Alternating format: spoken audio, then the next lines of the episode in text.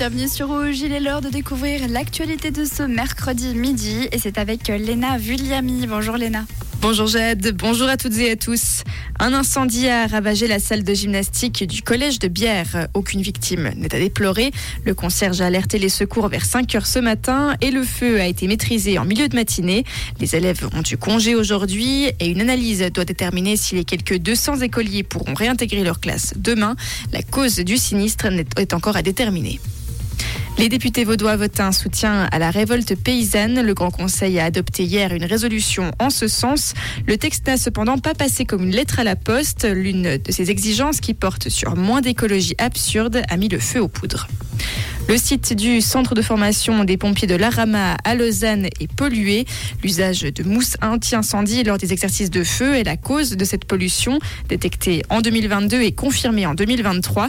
Il n'y a toutefois aucun impact sur des captages d'eau potable. L'eau distribuée à la population peut donc être consommée en toute confiance, c'est ce qu'assure la ville de Lausanne. L'ONG Foodwatch porte plainte contre Nestlé Waters au tribunal judiciaire de Paris pour neuf infractions. Elle reproche à la filiale du géant Veuvezan d'avoir traité illégalement ses eaux en bouteille et de les avoir vendues sans en informer les consommateurs. Pour l'ONG, cette fraude est comparable au scandale de la viande de cheval il y a une dizaine d'années. Et en Russie, un tribunal du Grand Nord doit examiner le 4 mars une plainte déposée par la mère de l'opposant Alexei Navalny. Cela se fera à huis clos. Lyudmila Navalnaya tente depuis des jours de récupérer le corps de son fils mort en détention dans des circonstances obscures. Merci Léna. Le retour de l'actualité sur Rouge, c'est à 17h. Comprendre ce qui se passe en Suisse romande et dans le monde, c'est aussi sur Rouge. Rouge Suivant le secteur en ce moment, on peut voir qu'il y a quelques éclaircies. Ce sera très passager, hein. de très brèves éclaircies aujourd'hui.